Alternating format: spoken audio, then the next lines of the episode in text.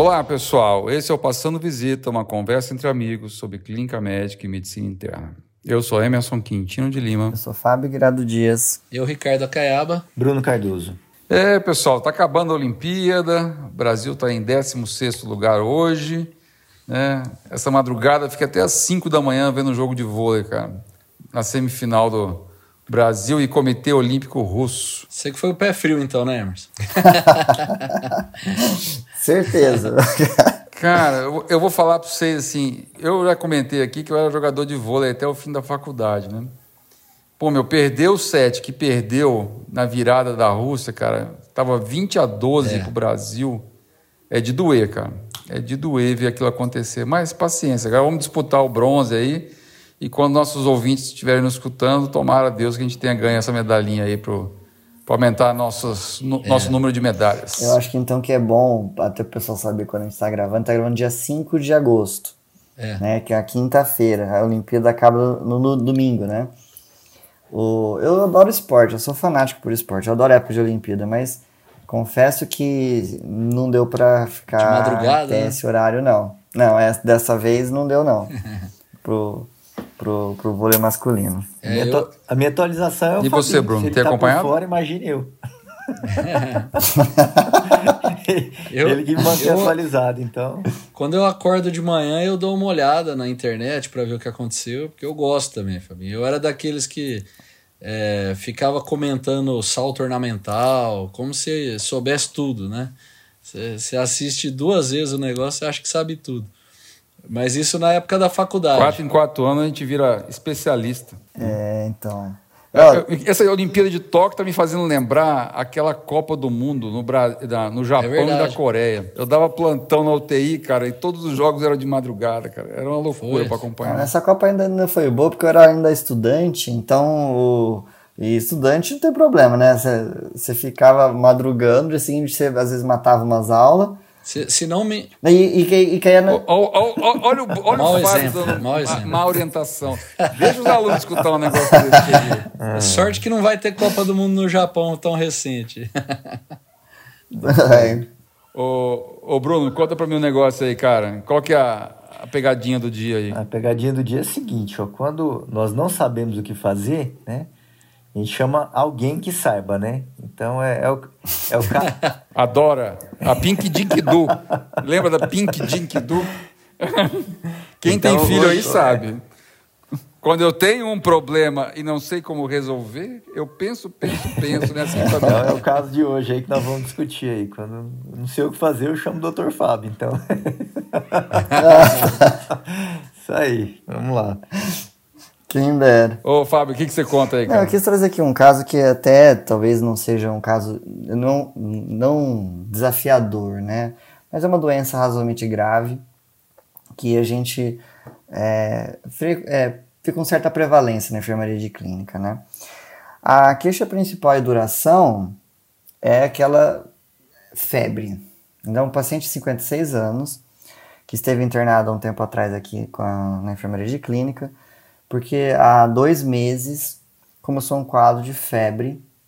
Num primeiro momento, né, então no, no primeiro mês de evolução, é, sem grande prostração, sem grande astenia, sem grande viremia, digamos assim, né?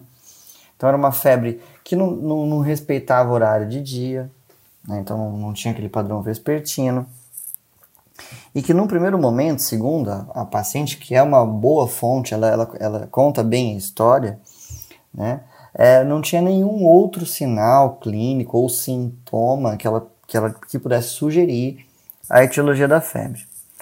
Porém, com um mês de evolução da febre, ela começa a ter alguma limitação para as atividades é, diárias, domiciliares. Então, ela, ela é do lar então ela não. Aí não e era sedentária, então não, não fazia atividade física, mas começou a perceber que para fazer suas tarefas de jardinagem, arrumar quarto, né, começou a ficar mais cansada. E a filha inicialmente percebeu que a mãe estava apresentando a mudança de composição corporal. Ela não, não se pesava, mas segundo a filha, ela estava aparentando ter perdido algum peso nesse, nesse segundo mês de evolução dos sintomas. Mas o que fez com que ela procurasse o serviço de emergência foi que dois dias antes da admissão hospitalar, ela começou a ter dispneia, certo? Então, uma dispneia ah, aos pequenos esforços, e na data da admissão, ela foi admitida no começo da manhã, porque ela passou a noite com dificuldade para dormir, com dispneia em, em com ortopneia, certo? É, na avaliação inicial, ela não encontrava-se hipoxêmica, então ela foi admitida né, sem, ser, sem ser em caráter de emergência, né? Então foi pela, pelos consultórios lá, quem conhece a estrutura do nosso hospital, né? Tem a sala de emergência e tem lá os consultórios. Ela foi admitida pelos consultórios. E segundo o exame físico admissional, ela encontrava-se em regular estado geral. Ela estava aparentemente descorada uma cruz em 4, é, normoidratada, tinha uma frequência respiratória de 22, um pouquinho acima do normal, né, e, e encontrava-se afebril no momento da avaliação. Tá? A ausculta pulmonar, ela tinha, segundo prontuário também, né, murmúrio vesicular presente bilateralmente com ah, estertores bolhosos em bases pulmonares. A ausculta precordial eu estou falando como foi, como a gente leu no prontuário. É, era ritmo duplo regular, bulhas normofonéticas sem sopros. Se foi feito adequadamente ou não, não vou entrar no mérito, é como consta aqui no prontuário. Abdômen. É, indolor a palpação sem visceromegalias. E em extremidades, pulso presentes, simétricos, é, sem evidência a, a, a de aparente edemas. Certo? Então é uma história com poucas informações positivas, né? Então, a despeito da febre e nos últimos dias pré-admissão, né, a dispneia, ortopneia e essas, esses estertores bolhosos em bases pulmonares. Vocês querem... Tinha alguma comorbidade prévia, Fábio? Ela é hipertensa, né? Ela teve Covid um tempo atrás, alguns meses antes, né? é, é mais de seis meses antes da, da da, da admissão. Ano passado ela teve Covid, né? É, e uso de medicações apenas antipertensivos. É, bem, bem frusto, né? A, a gente costuma uhum. até, às vezes, erroneamente falar assim, ah, uma febre de origem indeterminada, né? Mas a gente não pode ainda dizer isso porque ela acabou de, de chegar no serviço uhum. para a gente começar a discutir, mas é basicamente febre, né? E o exame físico bem pobre, assim. Não tem nenhuma alteração gastrointestinal, né, urinário, uhum. nada assim, né, Não. E o. Até por tempo de, de evolução, até de repente vai preencher critério de origem determinada, né? mas para internação, né, tem que. A gente sempre fala que o mais completinho teria que ter sete dias, pelo menos, internados, que investigação, é. né? O, o fato, né, Carbinha, aqui é que e ela é de, de área urbana, né? Então ela é moradora aqui de Rio Preto. Então não tem dado epidemiológico nenhum, não trabalha em nenhum lugar, ela é do lar. É. Qual era a idade não mesmo, tem... Fábio? 56. 56, né? Poxa, ígida, começar Exatamente. com febre. Ah, e só para lembrar que antes que alguém possa pensar em alguma coisa tipo relacionada à Covid, síndrome inflamatória, alguma coisa assim, o, o tempo decorrido do Covid, para da resolução do quadro Covid até a admissão é, é, maior que seis meses. Tá? Então a gente. Então, o Covid aqui é só um antecedente mórbido dela, Sim. né? É, e, o, e acho que a gente tem uma queixa aí, da, além da febre, que é específico, seria. E, e, a febre não tem um padrão também, né, Fábio? Assim, característico. Não. Não, não tinha um padrão, Crebinha. Agora, chama atenção assim, que é, é ortopneia, que ela começa a apresentar é, É, isso que eu ia antes. falar. Que aí sugere né? alguma coisa talvez respiratória. Começaria uhum. por aí, né? Uhum. Agora eu queria aqui colocar para vocês é, os exames complementares iniciais e o exame físico que a gente teve na enfermaria. Ah, legal. Tá, porque aí talvez. Começa pelo exame físico então, Fábio. É, porque na verdade o que mudou foi que a gente teve na enfermaria a percepção que na ausculta precordial ela tinha um sopro. Uhum. Ela tinha um sopro que ele era ela mais audível no foco mitral certo? Era um sopro sistólico, né? aquele padrão de sopro regurgitativo, né? então que ele come a B1 e a B2, é, com, a, com irradiação para a região axilar, e forçando assim um pouquinho a barra, dava até para você escutar, olha que interessante, Cabinha, na, re, na região dorsal do tórax. Hum. Então, lembra um sopro de insuficiência mitral. É. Holocistólico, né? Holocistólico, tá? Então, o... ela tinha realmente estertores né, em bases pulmonares e ela tinha uma turgência jugular. Hum. E eu até achei que ela tinha um edemazinho de uma cruz em membros inferiores.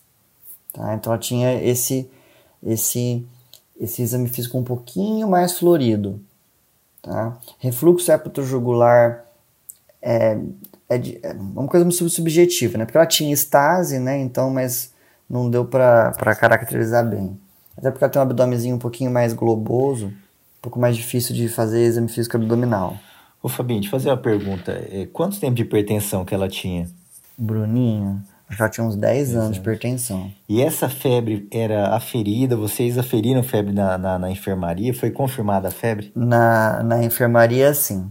Na enfermaria, sim. Não era uma febre constante, mas ela tinha realmente ali... A maior parte do tempo ela ficava subfebril, né? Mas ela teve períodos em que de 38,5, né? 38,7 é, respons ela, ela, ela, acabava fazendo uma ou a duas vezes por dia o uso de antipirético. Sabe por quê, Fabinho? Agora, Bruno, fico curioso aqui. Por que você perguntou do tempo de que hipertensão? É interessante, Fabinho, que assim, é, como, né, você gosta de fazer aí, acho que todos aí, o. Emerson, a Cabinha, é, dá para encaixar ela numa síndrome de insuficiência cardíaca congestiva, né?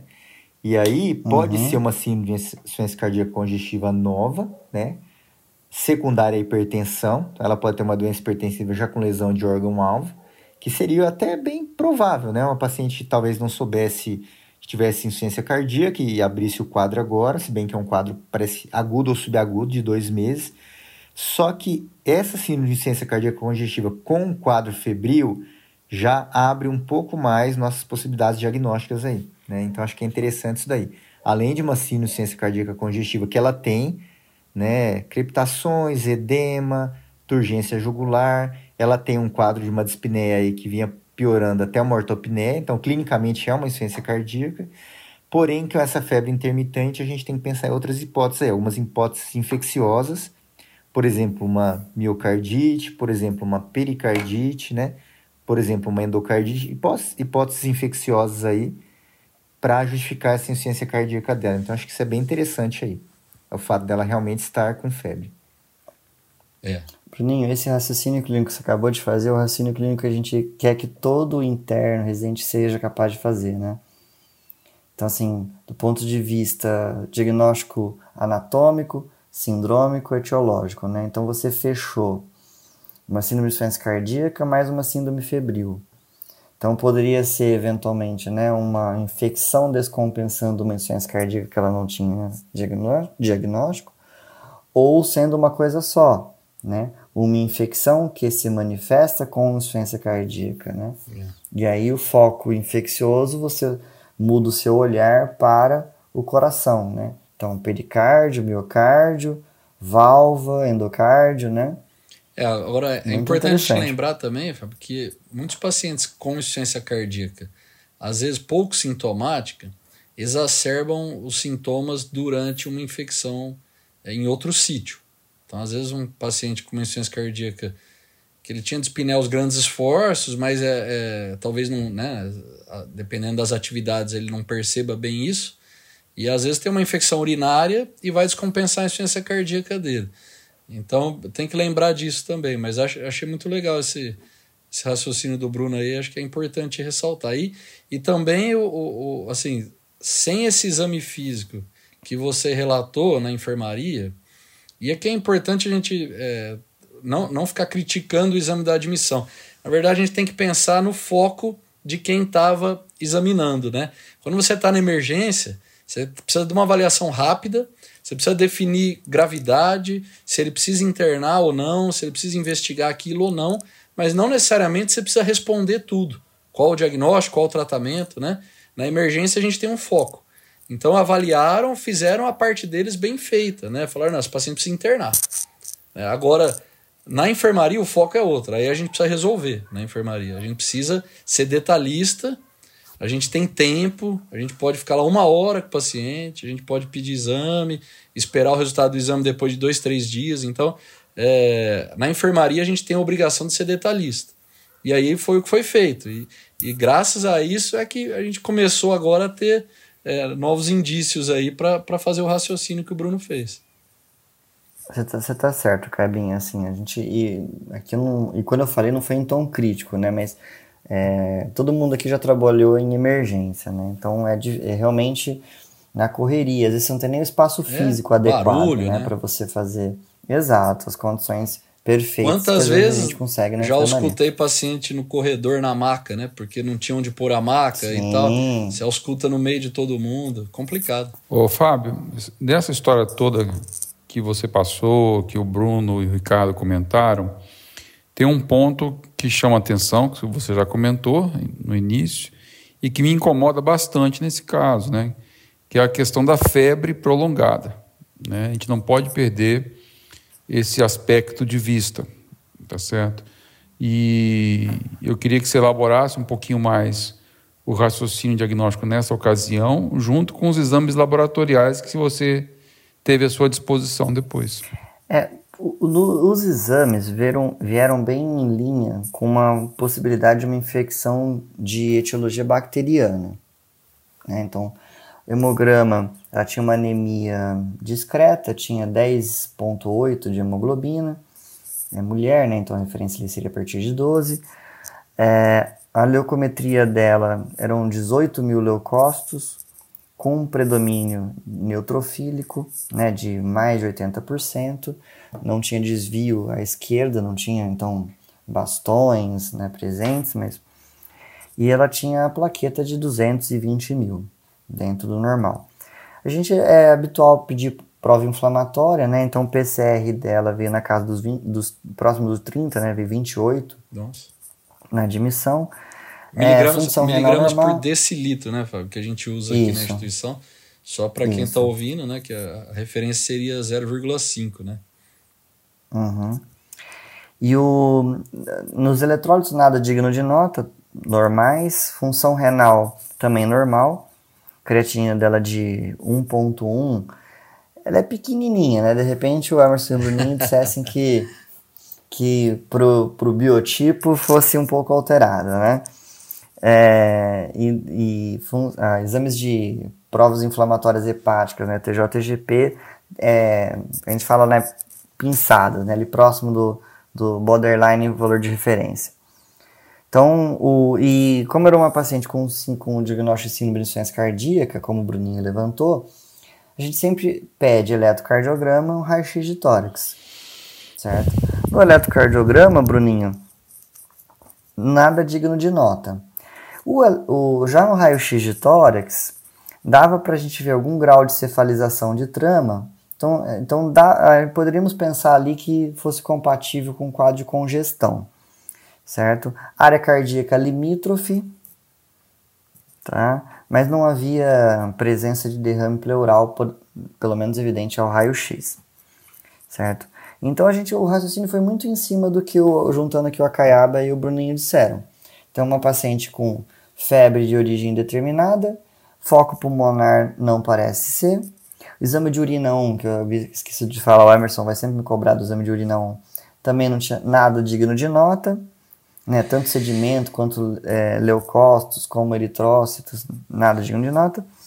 Então, uh, os focos principais mais prevalentes que a gente observa, pneumonia, aparenta não ser. Infecção do trato geniturinário, aparenta não ser. Infecção de partes moles, que a gente tem pego muito, né? Celulite, erisipela, no, no, no, exame, é, no exame clínico não, não aparenta ser, tá? É, a infecção de meninge, né, encefalites, né, não tem quadro neurológico, não há sinais de tensão meningia, certo?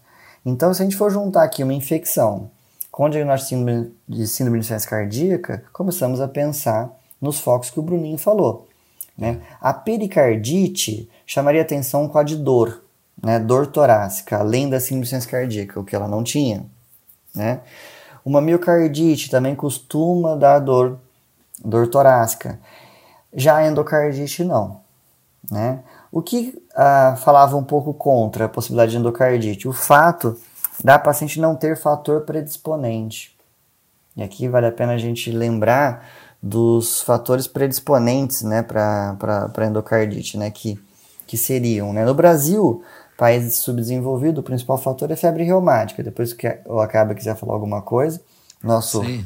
reumatologista, especialista, é. em país desenvolvido, né, acaba sendo o prolapso mitral. Isso. Mas a gente não pode se esquecer das próteses valvares, das cardiopatias congênitas, né? Ah, da hipertrofia assimétrica de, de septo ventricular, tá? E algumas, algumas referências bibliográficas ainda colocam o paciente com HIV como sendo o, o HIV sendo um fator predisponente, né? Tá? E o uso de drogas injetáveis. E aí, principalmente pensando nas endocardites de válvula tricúspide.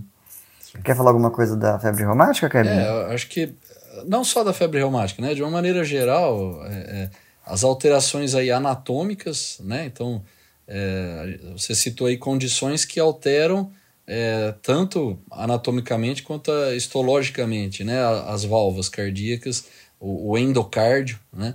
E, e também a dinâmica cardíaca ali com, com o fluxo alterado do sangue, né?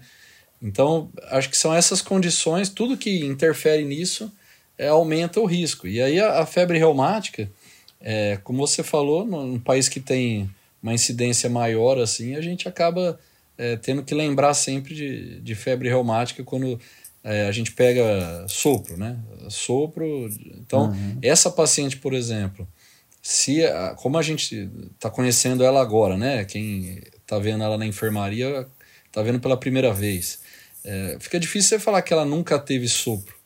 Né? Então, talvez seja uma paciente que já tinha uma alteração valvar, que tinha sopro, e, e aí é, ela ter febre agora é, também é um fator de. Né, assim, a gente tem que pensar em endocardite, mesmo se a gente considerar que o sopro é antigo.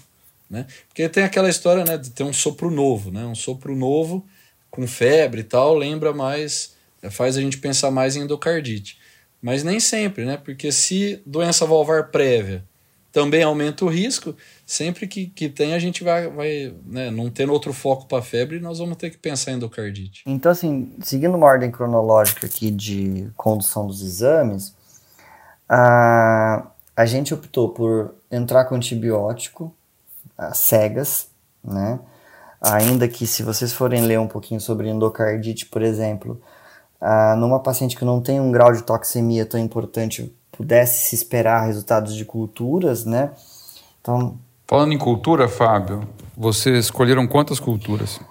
Ó, a gente aí, é, o ideal seria que nós tivéssemos pedido pelo menos três, né? Então, porque se a gente for lembrar aqui pro, pro nosso ouvinte como é que se faz o diagnóstico de endocardite, a gente vai lembrar dos critérios de Duke, que já foram modificados já umas trocentas vezes, né? E o de Duque, né, Cabinha? A gente tem dois critérios maiores e cinco menores. E para você fa é, falar que, que o paciente tem endocardite, você precisa ter ou os dois maiores, ou um dos maiores mais três menores, ou cinco menores certo? Eu confesso que eu dou uma colada, sabe? Sim. Ah, eu, eu não lembro essas coisas, não. Eu, eu vou lá e dou uma olhada. Não, mas a gente, a gente que, que lida todo dia, a gente acaba memorizando. Você fala Só tantas você, vezes que. ah, não vem com essa, não. não. É o cara, olha, vou é falar. É verdade, ah, eu consulto, a gente faz. Assim, memorizo, não. Ó. E eu não, eu, você acha que eu vou guardar com essas coisas? Não guardo, não. Eu abro lá a minha cola no up-to-date lá no é celular. Que é mas e dou uma lembrada. O, porque... Quer ver, os, do, os dois maiores, a gente fala que um é o microbiológico e o outro é o ecocardiográfico, né? Então, microbiológico, você precisa ter duas hemoculturas positivas, né, separadas por 12 horas, ou maioria de quatro, né, com a, com a primeira e a última separadas por pelo menos uma hora, né, ou duas ou três hemoculturas positivas, né, sendo a, a, a distância temporal entre elas de, de pelo menos meia hora. Tem que ser positiva com germes típicos, né? Então a gente chama os germes típicos são os dois estreptos, né? O viridans e o antigo bovis, que agora é galolítico, né? As bactérias do grupo Hasek, né? o enterococo fecalis, o Staphylo aureus, certo? E eu não esqueci de, eu esqueci de nenhum aqui não, né, Bruninho? Acho que são esses, né?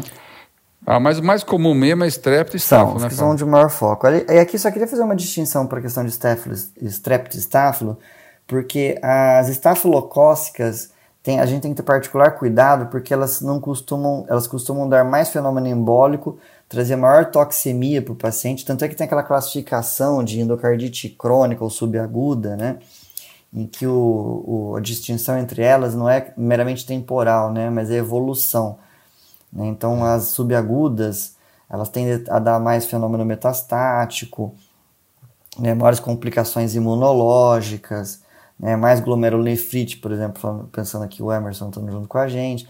Já as estreptocócicas né, e a enterocócica tendem a ter um comportamento um pouco mais crônico, numa fase inicial sem tanta toxemia, risco de fenômeno é, embólico é, metastático menor, certo?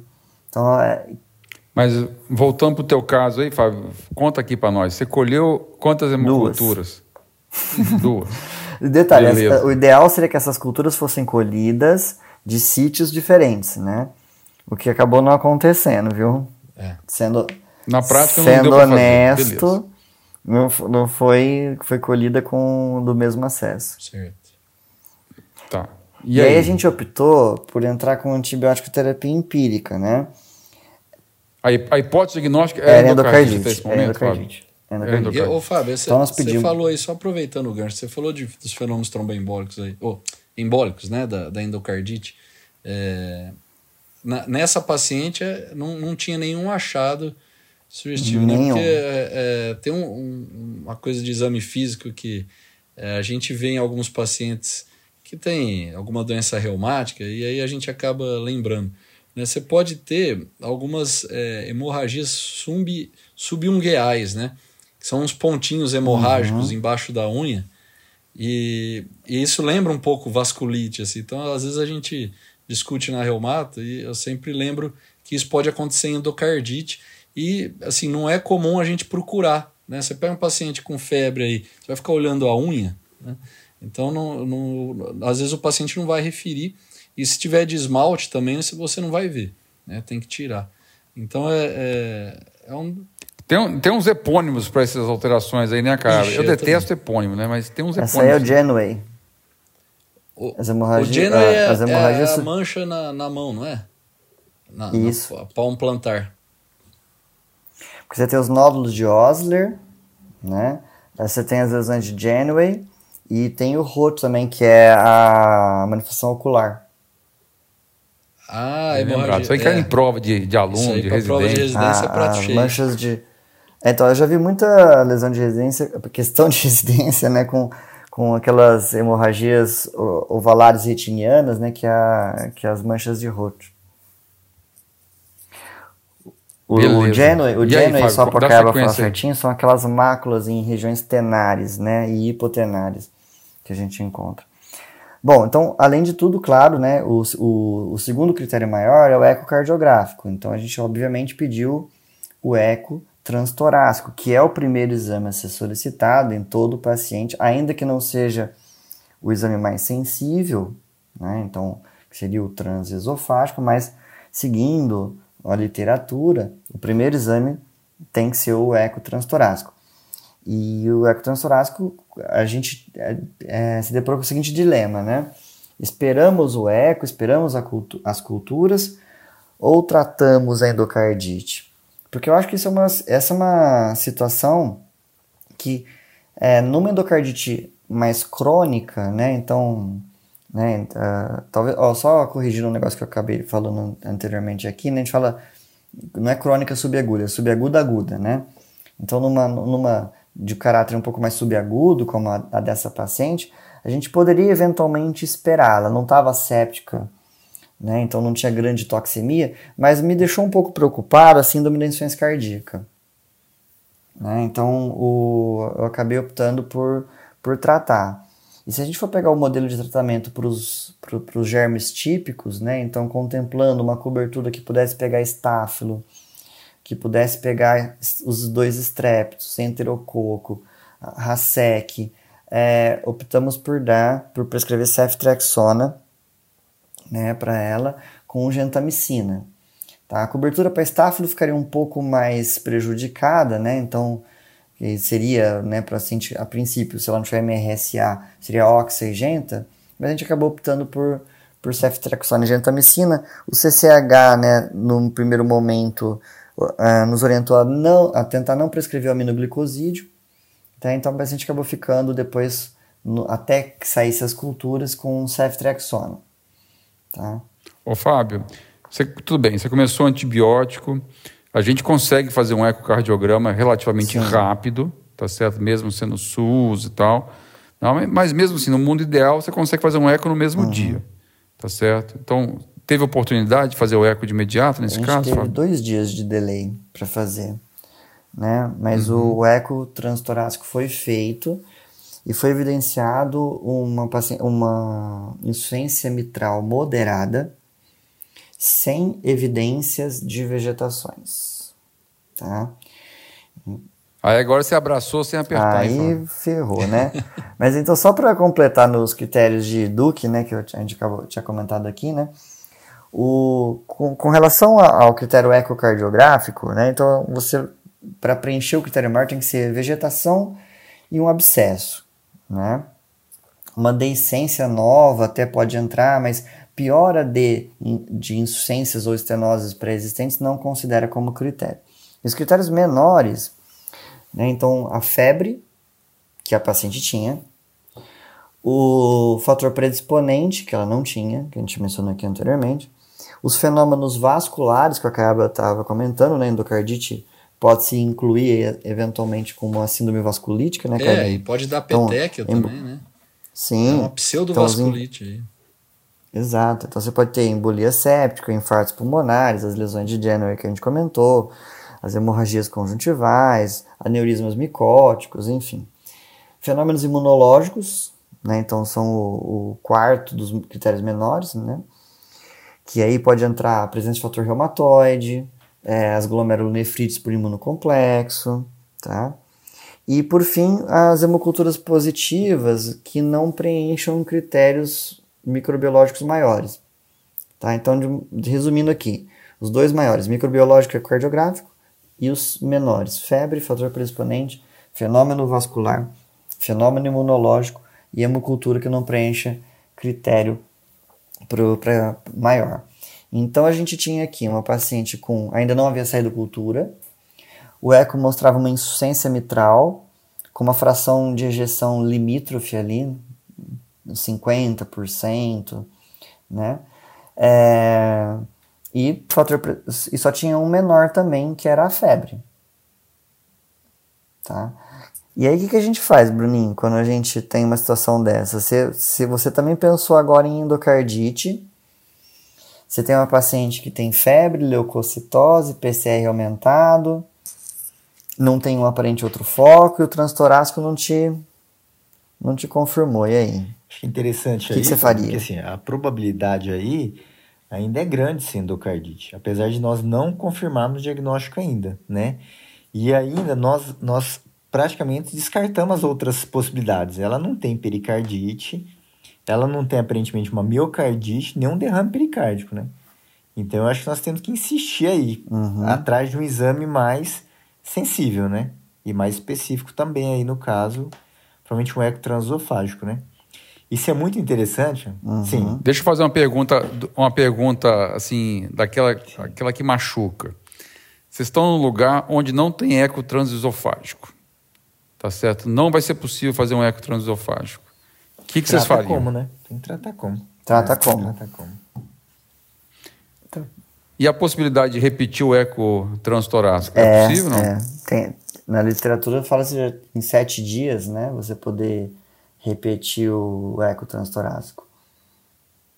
Boa. Isso que eu queria que você levantasse essa bola aí, porque às vezes tu, o colega está num lugar onde não tem transesofágico, né? Trata com endocardite e eventualmente repete o eco uma semana uhum. depois. É importante deixar isso marcado e, aqui. Eu queria Agora, é, é, só, só colocar uma situação que eu já vi. Né? Uma paciente, vou dar, vou dar um outro caso aqui só para ilustrar, é, que eu vi, né, na verdade, já, alguns anos atrás. Paciente que ela tinha uma, uma vegetação valvar, tinha, que é um critério maior do Duque tinha febre, tinha fenômenos vasculares com, com petecas, hemorragia conjuntival, e tinha é, prova inflamatória alterada, proteinúria, alterações glomerulares aí, sugerindo uma glomerulonefrite. Aí, não vou estender muito, mas conclusão, era uma endocardite de Liebman-Sachs, né? Então, mulher ah. mais jovem, e ela fechou como lupus, né? Então, Veja, eu tô, dei um exemplo porque ela preenche os critérios de Duke, mas não era endocardite infecciosa, né? Então, é, é, a gente tem que ter muito assim, cuidado em ficar só preenchendo critério, ticando é, critério. A maioria das vezes, é, quando a gente vai ver critérios assim, sempre tem uma observação fala, se não tiver outra explicação né, para aquele fenômeno. Então é, é importante a gente é, contextualizar, né? Senão você pode só preencher critério e acabar errando. Cabinho, acho que nem todo mundo sabe que está ouvindo o que, que é a endocardite Liebman-Sachs, né? Que ela é asséptica, Isso, né? é, uma, é uma proliferação do tecido valvar como uma resposta é, imunológica ali do, do lúpus, né? E, então forma uma vegetação asséptica ali, e, mas também é trombogênica, então vai, vai formando trombo, pode embolizar. É, e, e, mas ela é, é asséptica e, e, quando é por lupus, assim, a gente chama de é, endocardite de Lieberman-Sachs. E só fazer uma colocação, já que você perguntou, Fabinho, algum de vocês aqui já viu um eco transesofágico, a imagem? Já. A imagem oh. eu não vi, não. Já viu, Fabinho?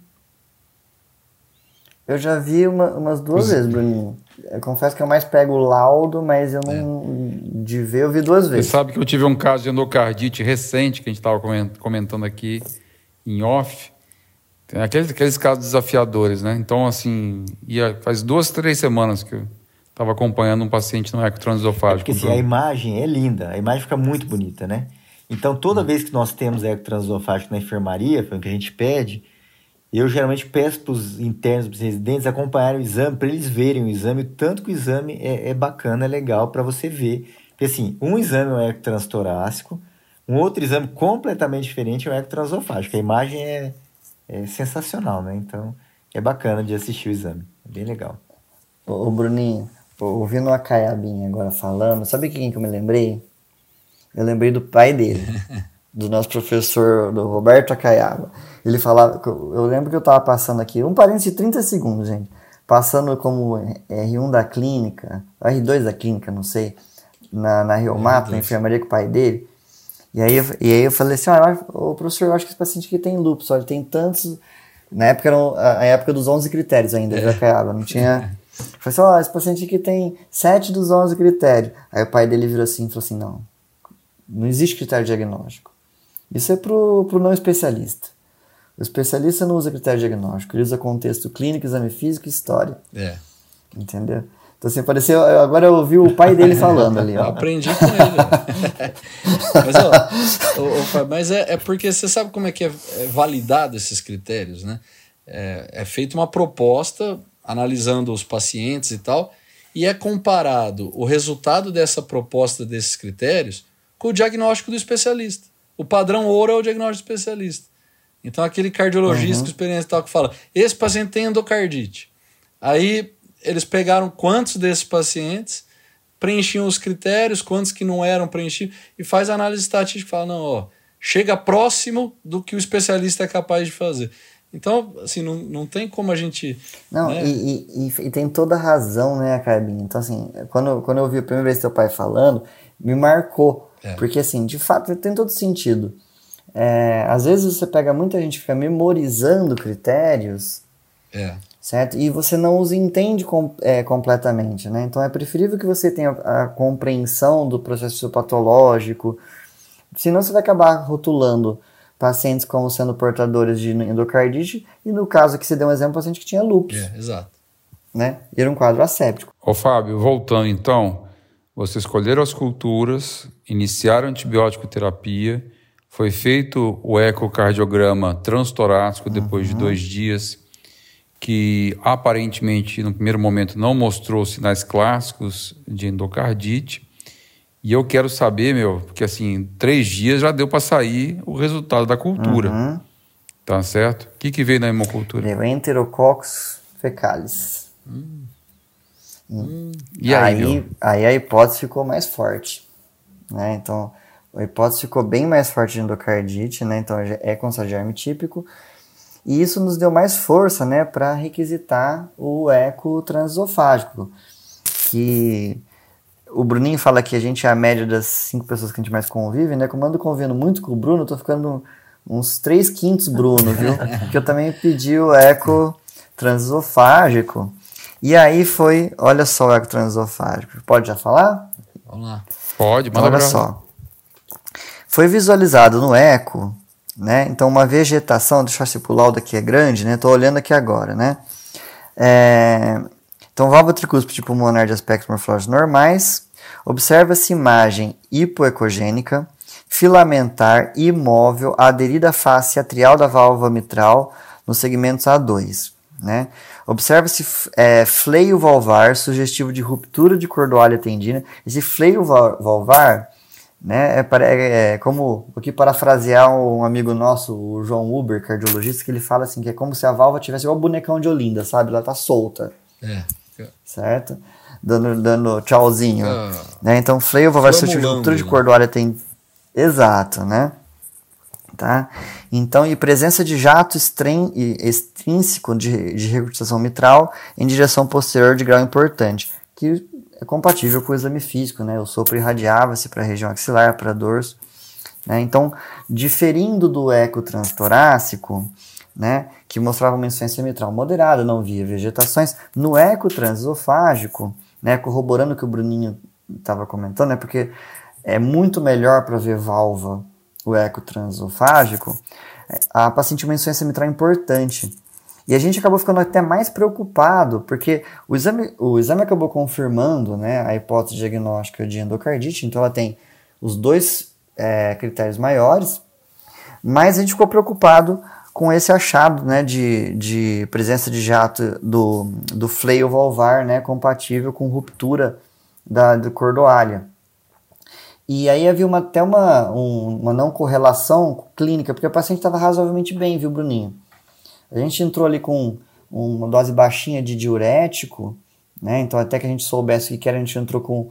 A, ela já usava IECA como antipertensivo, é, e ela estava razoavelmente bem né, para um grau de insuficiência mitral uh, que foi mostrado no eco transesofágico. Certo? E aqui, Emerson, eu queria às vezes chamar um, a atenção do nosso ouvinte, né?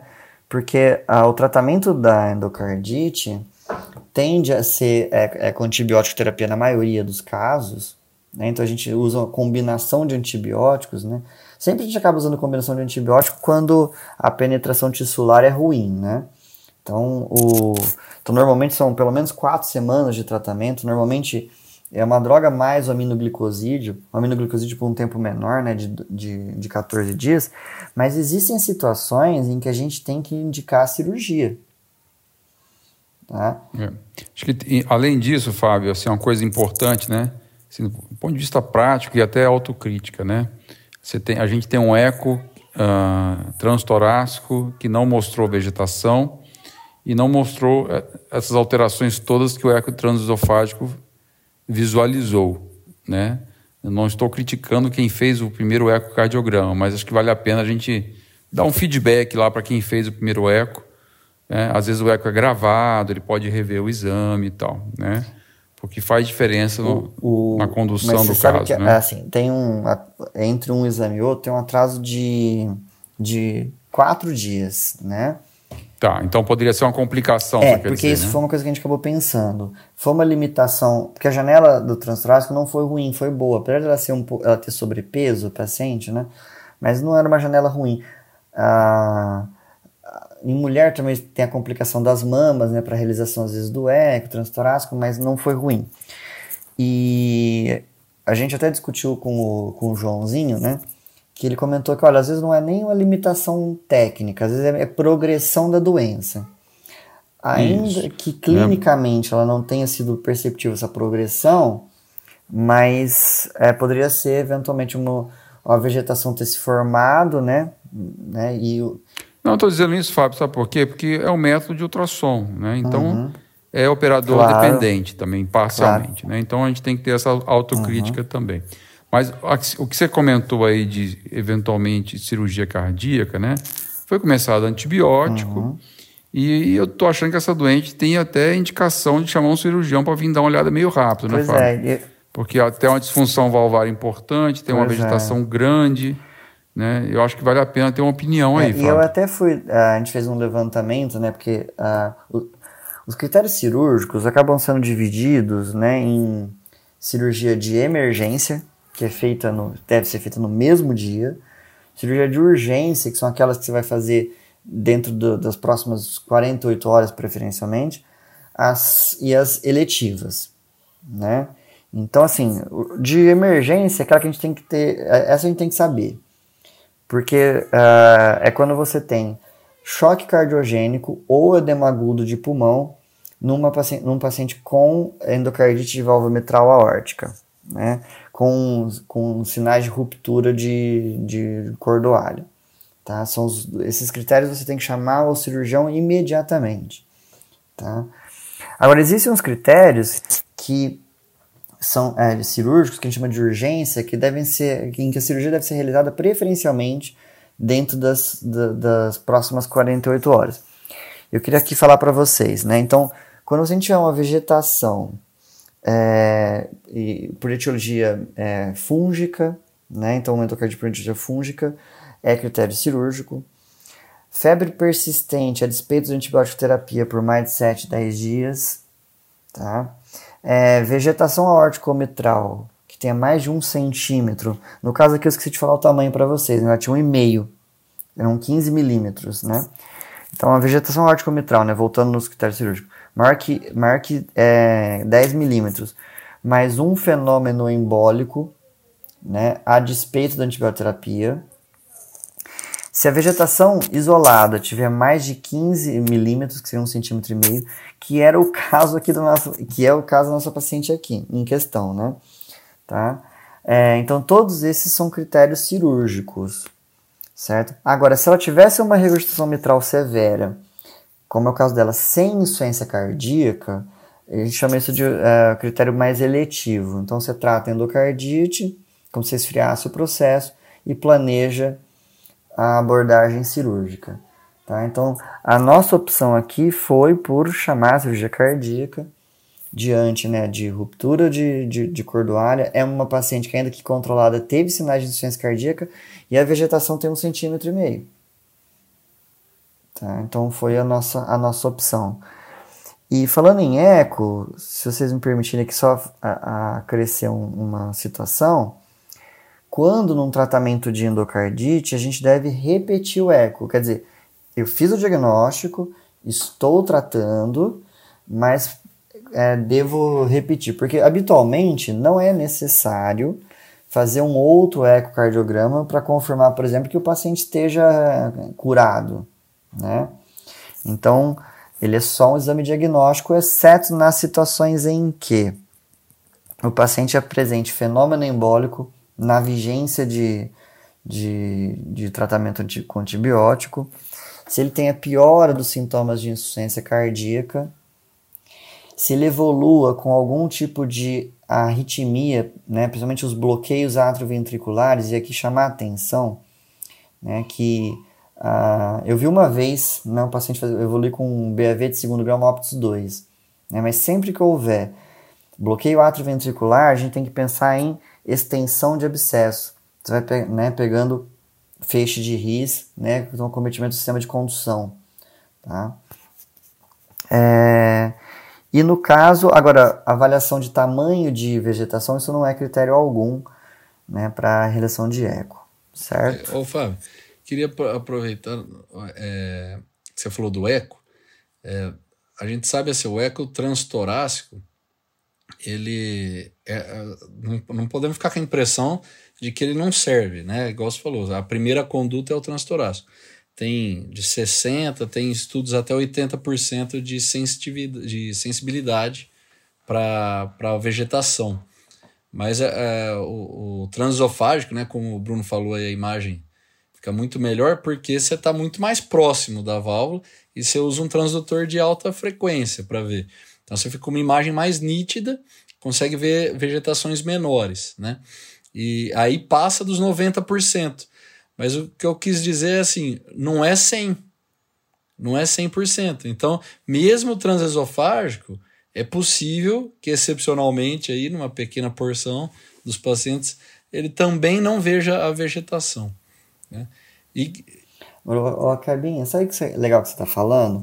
A gente, é, no mundo tecnológico que vivemos, a gente tende a valorizar muito mais exame de imagem do que achados de exame físico, de exames complementares sérios, concorda Sim. comigo?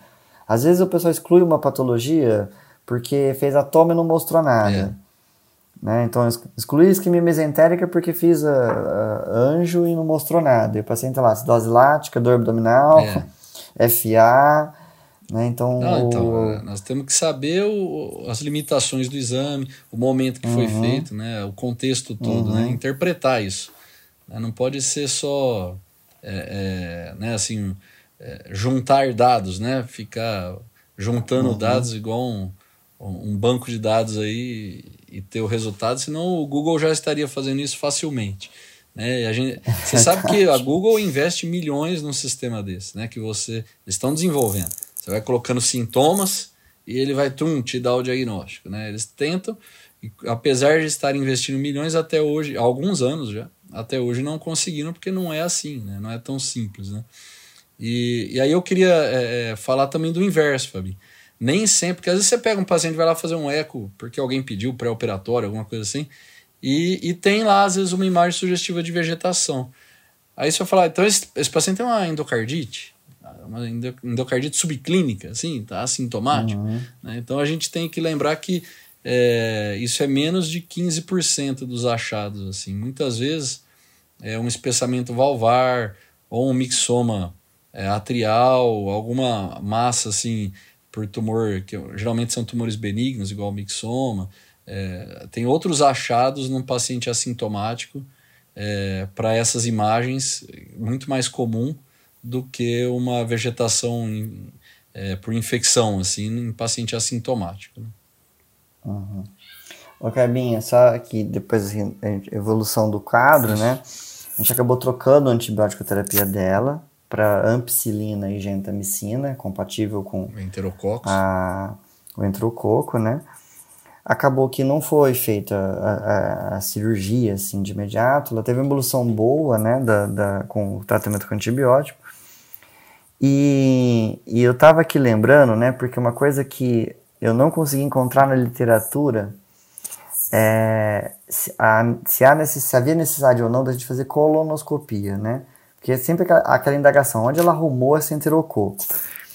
Porque o Bruninho, a gente teve um caso interessante recentemente, né? De um, de um paciente que tinha tudo de endocardite, né? Então ele tinha, era febre, era por, por estrépito galolítico, né, germe típico, tinha um eco com é, lesões valvares transtorácico, o transofágio não mostrou nada, né, a gente, pelos critérios maiores e menores, sem o eco, a gente acabou fechando com endocardite, e no estrépito galolítico, né, Bruninho, a gente tem a obrigação de fazer colonoscopia, né, pelo, a, pela alta prevalência de neoplasia intestinal associada a esses germes.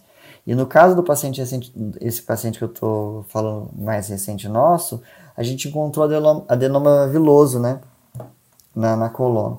E para enterococo, é bem polêmico isso, né? Se, se, se é obrigatório fazer ou não é obrigatório fazer. É. Bacana, viu? Caso muito bonito, viu, Fábio? Parabéns por esse caso aí, bem bacana. Muito legal mesmo. Então dá um, dá um fechamento aí, Fábio, assim, do, do resumão do caso para o nosso ouvinte aí levar uma mensagem para casa, o take home take message. Home message, vamos lá.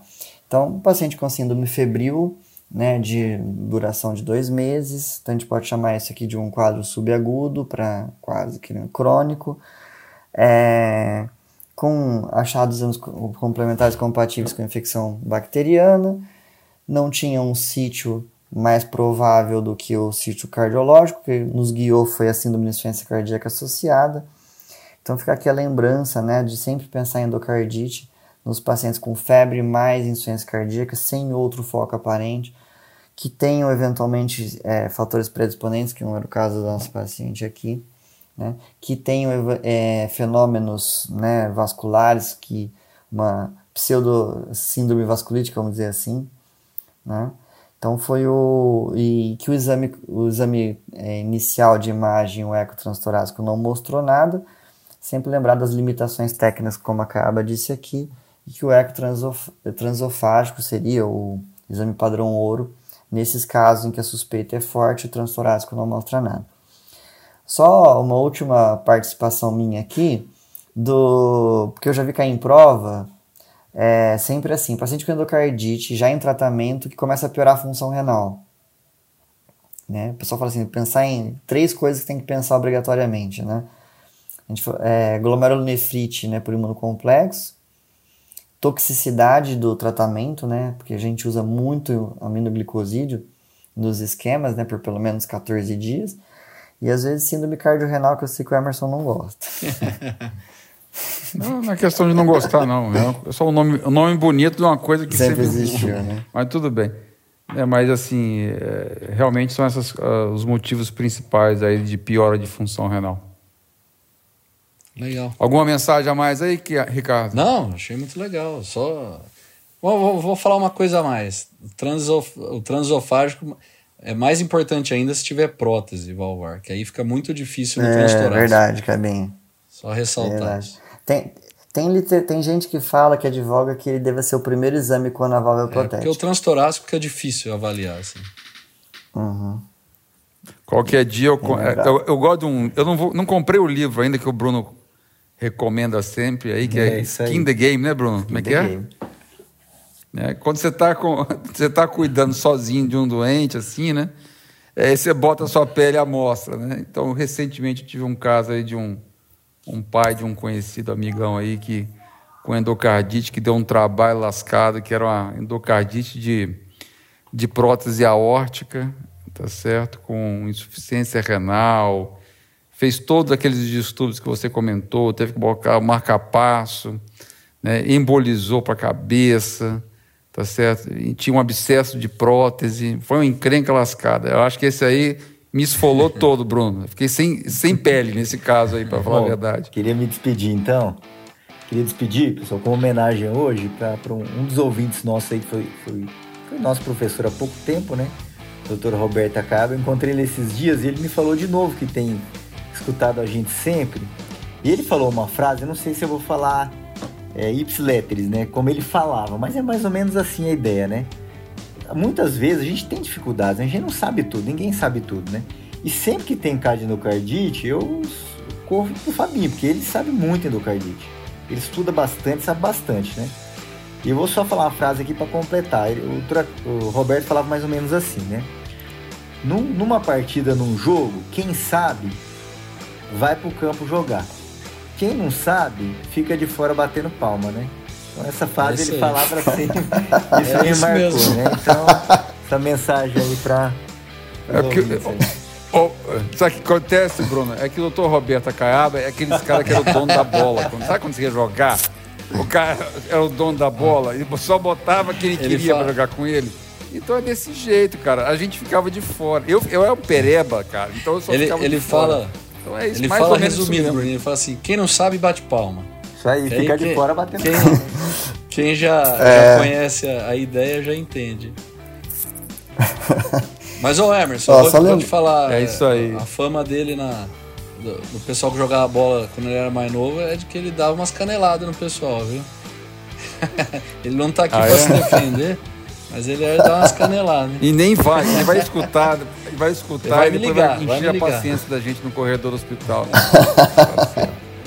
Ô, ô, pessoal, foi um caso legal aí, a gente bateu um papo com vocês sobre uma, uma patologia que é rara, mas acontece, como o Fábio comenta. A gente tem que ficar sempre antenado aí nesses casos de, de febre prolongada, de pacientes às vezes internados prolongadamente. A gente nem comentou aqui, né, que às vezes o paciente em diálise também é um dos pacientes que a gente tem que ficar esperto aí com, com endocardite. E acho que é um caso que a gente tem que ficar sempre antenado aí para o nosso dia a dia. Falou? Um abraço para todo mundo e até o próximo episódio do Passando Visita.